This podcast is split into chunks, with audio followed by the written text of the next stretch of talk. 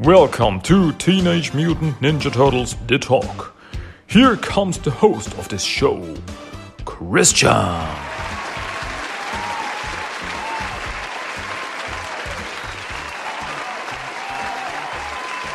Hello, everybody. Welcome back to Teenage Mutant Ninja Turtles The Talk, the podcast you are right now listening to. Welcome. Yes, my name is Christian, and today we are at episode number 79 in English of this podcast. Okay, that sounded kind of weird, but you know what I'm, you know what I'm talking about, I, I hope. Anyway, today it's back to comics. Yes, we have more comics to talk about. Okay, one comic to talk about. And this comic I want to talk about today is Jennika 2, number 2.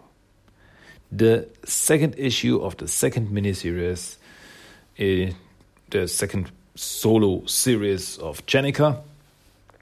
And yeah, we should really, really talk about it. The issue came out on December 2nd, 2020. I just realized there are a lot of twos in this whole thing. It's Jennika 2, number 2, which came out on December 2nd of 2020. There are twos everywhere. Guys, I tell you, this is a conspiracy. It's all just to drive us crazy. Believe me. um, yeah. um, yeah, what, what, what, what, what, what is it all about? As you may remember, if you have read the last issue or if you have listened to the last podcast episode where I talked about the first issue of this second miniseries, uh, the whole thing is that in Mutant Town, um, creatures started appearing. And I don't mean just normal mutants. I mean mutants who turned into monsters. There, a giant hyena creature appeared, and Jennika fought it. And then it turned back into a normal hyena mutant.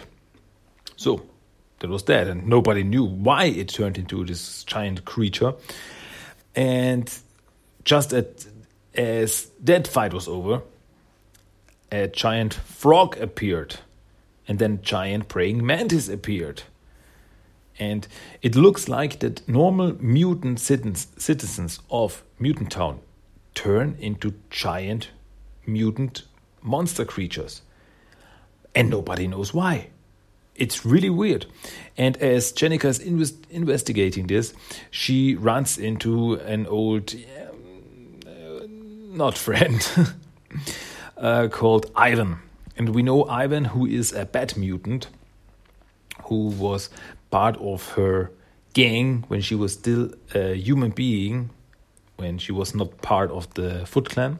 That was before that, as she was part of a gang and pulled off some robberies and stuff like that. And because of that, she landed in, in prison, and there she met someone who had connections to the Foot Clan, and then she became a member of the Foot Clan as she escaped prison, and so on and so on. But before that, she had a gang, and one of the gang members was Ivan, who is now a Bat Mutant. We know him from the first miniseries, and he's a yeah a real shady character, who is like yeah it's this who always looks out after himself to make money to make profit is yeah I wouldn't say he's a bad guy, but he's not nice. okay, so that's where we are.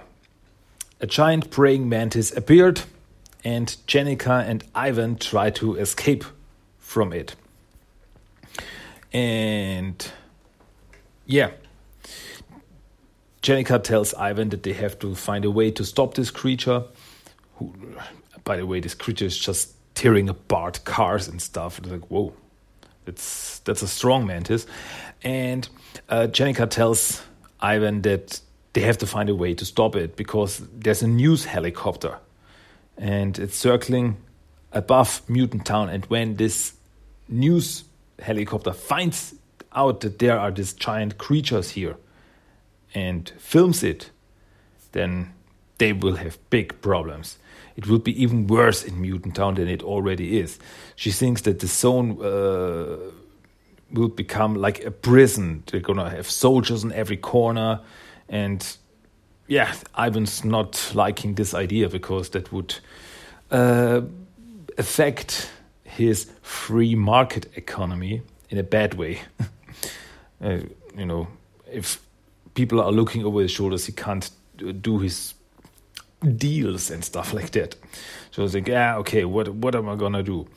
And then Jennika thinks that it, it, from the first that she met the, hyena, she thinks that it looks like because it tried to escape the it, it escaped Mutant Town. It tried to get over the wall, and it looks like to her, it looked like to her that the creature was trying to get, it was looking for food, because there's not enough in Mutant Town. It's still, and this this whole thing takes place uh, early, um, early after the creation of Mutant Town, so they don't have everything figured out yet with the help with the uh, aid from outside with food rations and stuff like that. So it's really tough right now. And so she thinks that these creatures are looking for food.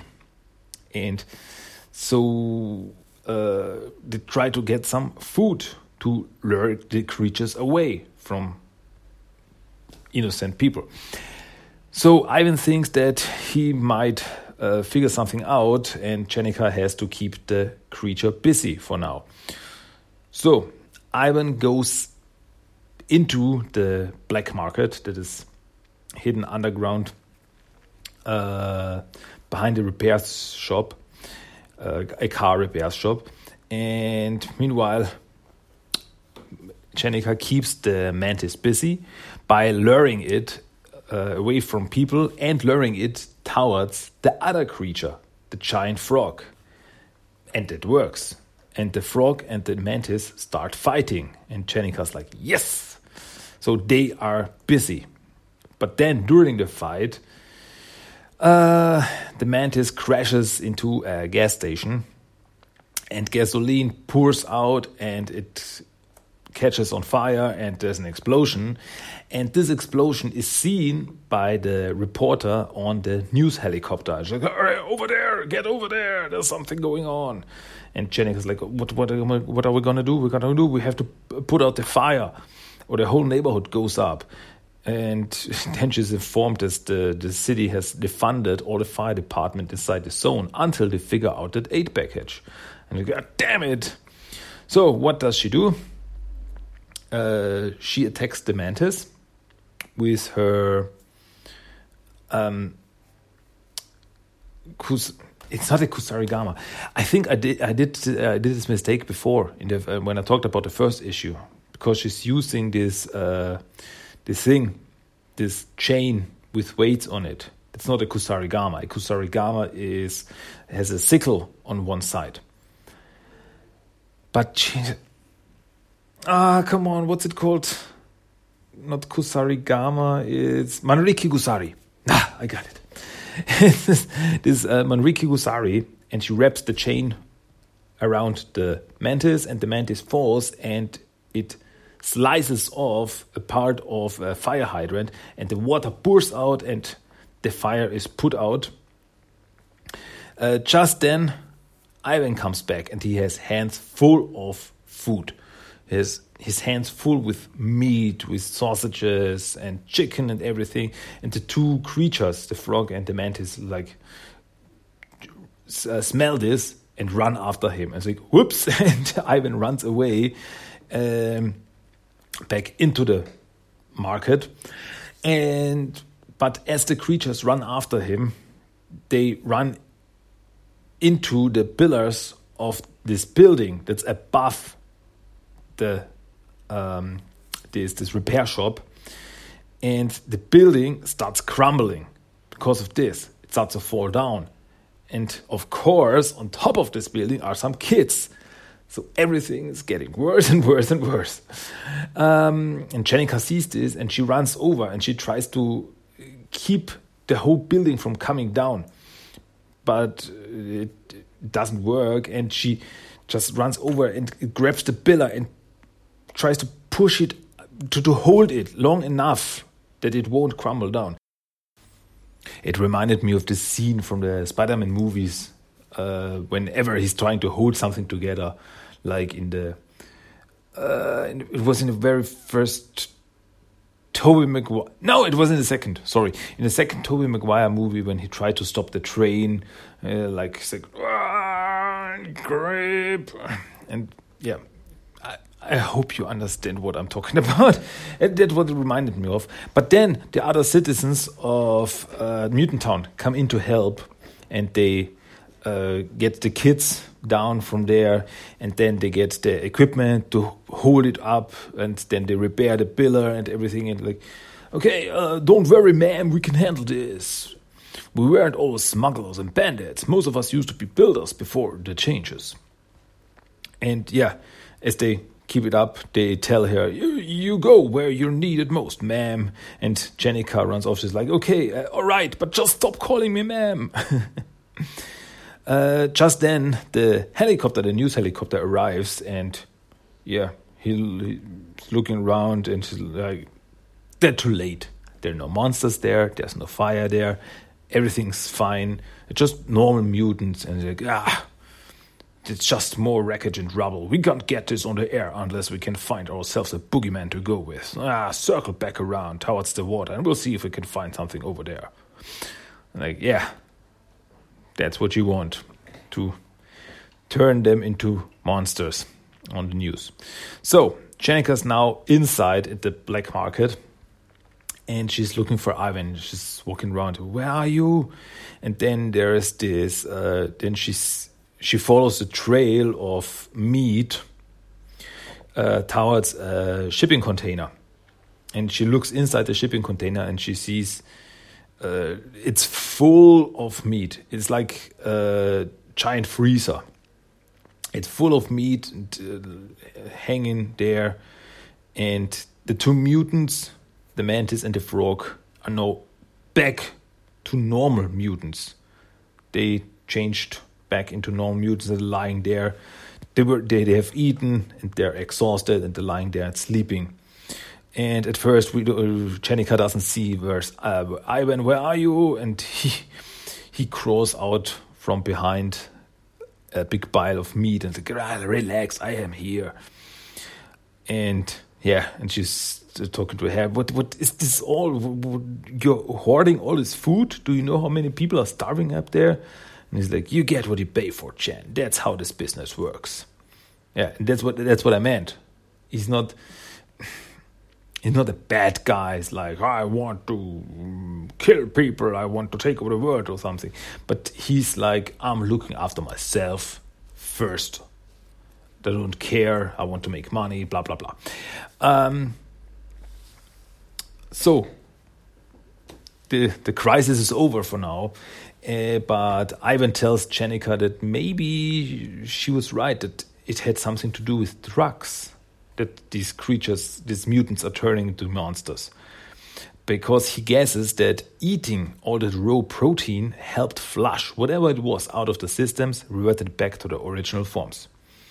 So Jennika's like, What do you think? It's like the mafia had something to do with this or some other gang? And he's like, Well, I don't know.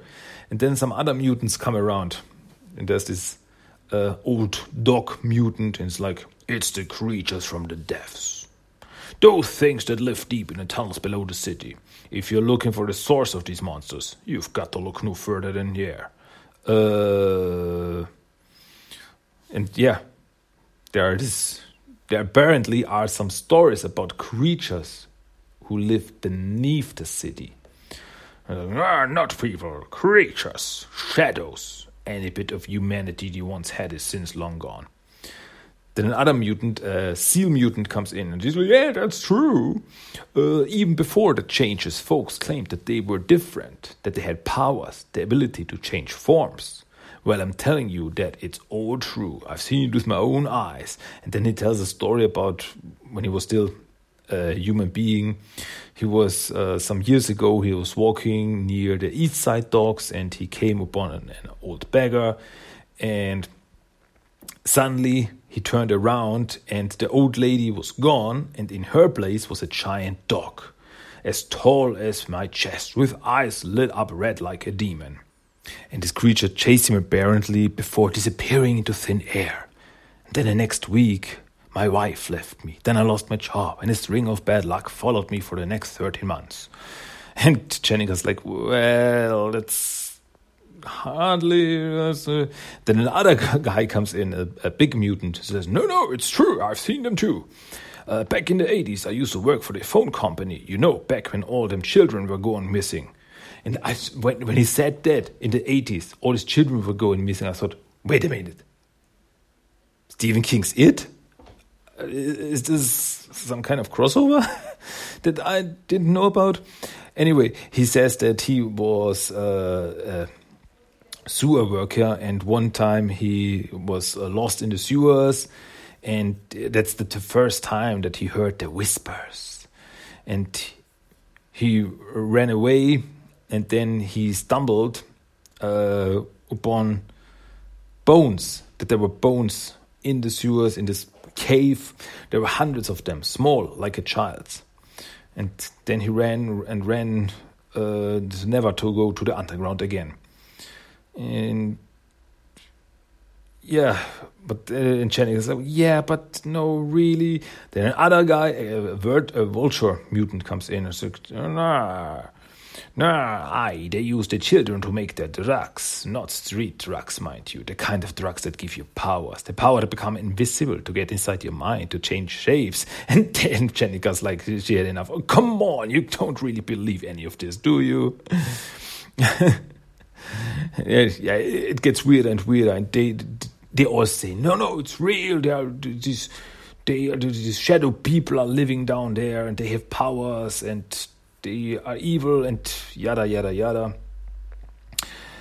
Uh, so, yeah, Jennika says, okay, I have no better clue than this, so I guess I'm gonna investigate this. And she wants to go beneath into the uh, subway sewer system of Mutant Town to maybe find out what's going on down there if it has something to do with this. And Ivan says that he's coming too. Um, and Jennika says, how can people who live in New York still think like that, who believe in stuff like that? And Ivan says that, yeah, but they're not wrong. Those things were monsters and they did come from down here. So they go down there, and as soon as they are down in the sewers, it's first off it's really dark and she's like and Jennika's like I can't see a thing. Uh, but we see something in the shadow. Right off the bat we see something in the shadow like a giant mouse creature giant rodent creature. I don't know. And yeah Ivan hears it and, what's that? And he pulls out his gun. Yeah he he got his gun with him. What's that and he's like, ah, there's nothing, but I thought I saw something. And yeah, Jenny pulls out her phone and she uses the light of her phone to see something down there. And then they go deeper into this place. And and like she talks to him like, "Do you believe the stuff they're saying about the children and all that?" And she's like, "I don't know. I've seen some pretty crazy stuff in my time, but there are definitely people living down here." And then he points at the graffiti, and because that's their sign, and we see uh, three lines and a dot, and apparently that's the sign of these shadow people. And he's like, some people call them whisperers, some the shadow people. Whatever the case, I've seen evidence of them for years, but I've never seen them with my own eyes. And then they are down in the subway system, apparently an abandoned subway system. Um, and Ivan says that these, these creatures, whatever they are, they need to be stopped. And what do you mean? The parasites, Chen. They want the luxury of living outside of society while continuing to feed off of it. And she's like, Come on, Ivan, you guys in the market, you live outside society too. And then Ivan says something. Thought that was really interesting because he says, No, we don't. We live outside the law. We don't live outside the society. We live very much within society. We buy and sell things, and we've created a working economy inside this zone. But these creatures are putting all of that at risk. And yeah, as they go deeper, they find subways, uh, like subway tracks, and they follow them. And then uh, Ivan says that it's like he, he hears something. And Jennika turns off her light because there's like some weird sound, like like like whispers. And there's this whole yard with uh, subway trains old subway trains, old subway tracks that are not used anymore. And as they walk along there, Ivan steps on some bones. And like, I told you. And then they see a creature who is apparently sitting there and eating something, drinking something, I don't know. And Ivan doesn't wait. He jumps out, uh, pulls out his gun. Um, freaking monsters! But then he's stopped by a giant rodent creature, giant rodent mutant, who takes away his gun. And is like, What are you doing? You can't just run in, but you, can't you see there are monsters? Uh, and the first creature we saw uh, was apparently an opossum mutant. So apparently, these creatures, these shadow people, are apparently just mutants who live down here, who live beneath Mutant Town. And yeah, she's uh, this this apparently a female opossum because she has three little baby opossums with her, opossums mutants, and as uh, Ivan starts attacking them, other mutants come out. And it, it looks like that this whole train yard is their home. It's like this is where they're living. They built like a city, and all these other mutants come out. And yeah, they really dress like people from outside society. They dress like Mad Max uh, characters, like gang. I don't know, but there are lots of them. There are a lot of them living down here, and Jennika tells Ivan that they have to go, and they run away, and this is like it's like a maze. And and Ivan's still like, "There, I told you, Jenny, they're freaking monsters." And Jennika still thinks, "No, we don't know that." And then suddenly, a big guy appears a giant mutant bear with an eye patch. It doesn't get better than this. And here bears, uh, bears, ah, appears. ah. I'm just gonna say a bear from now on. the bear appears. I like that. And he whacks uh, Jenny and Ivan, and they're knocked out. As they wake up again, they are tied upside down, surrounded by all these mutants, all these mutants, and they're standing around them. They can't move, they're tied up, and like, you found the shadow people. And with this, this ends to be continued. Well, Wow. There was a lot going on here. A lot happened in this issue. Big fight with big mutants. Mysterious underground creatures. We still don't know what happened to these mutants, that they turned into these giant monsters. And I don't know. It's so much going on, so much mystery. It's like a mystery story. A little with with horror, even with some horror in there, mystery horror story, and I'm loving it. It's such a mysterious thing. Apparently, there are these mutants who live outside of Mutant Town, who live beneath Mutant Town, like um, yeah, outsiders of mutant society, if you want to call it that, who live in the sewers, who live in the subways. And yeah, it's pretty, actually, pretty interesting that they are, because we, we from uh, before we thought that all these mutants are living inside Mutant Town. They're living together, trying to live a normal life, to create something like a society in Mutant Town. But apparently, there are some mutants who live outside of this society, who live beneath it, even. And yeah, I wonder if these are people who were living here before that or if they went if they created their own underground society after the bomb went off but then what about all the stories that Jennika got told by the others the other mutants like this uh, the time in the 80s when these kids were uh, went missing and all these stories about these creatures about these shapeshifters it's, it's just so mysterious. I don't know. It's so mysterious. I can't figure it out, but I'm really looking forward to it. I mean, it was just the second issue. This is a six issue miniseries. We still got a lot of ground to cover. And yeah, for my part, I'm really looking forward to it. I really enjoy it. It's it's it's it's cool to see something yeah, it's like this this mutant town story is evolving, is expanding. Like,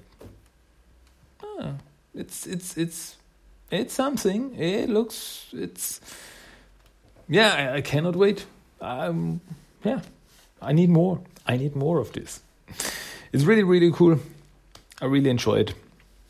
Looking forward to the next issue. Definitely. Okay. What are your thoughts? Hey, what are your thoughts? What do you think? Have you read this issue? Have you read both issues? What do you think of it so far? What do you have some theories? Really, I would be really interested in what you have to say. Um, yeah, you can tell me. Send me a mail or something. I would be really interested. What are your thoughts on this on this miniseries so far. Okay, okay, so far so good, I guess. We are at the end because I said everything I wanted to say, but one thing is missing, as you know. Because, first off, right now, last off, last thing, whatever, is the random quote of the day. Random quote of the day for today out of this issue Here it is. You've come looking for the shadow people, eh? Well, you have found them. That was the random quote of the day. And with this, we are at the end of English episode number 79 of TMNT The Talk. Okay, as always, I hope you enjoyed this. I hope you liked this and you will be back next time when I talk about something else. Guess next time I will talk about Teenage Mutant Ninja Turtles number 112 of IDW Comics because that comes out this week. So when I read it, I want to talk about it, and I guess that's what I'm I am going to do. But until then, my name is Christian. That was Mutant Ninja Turtles the Talk and I hope to he did you Let me rewind that. Rip. And I hope that you want to hear me again in the next episode of this podcast. So, goodbye, adios, and bye bye. Keep it clean, keep it green. okay, ciao. Bye bye.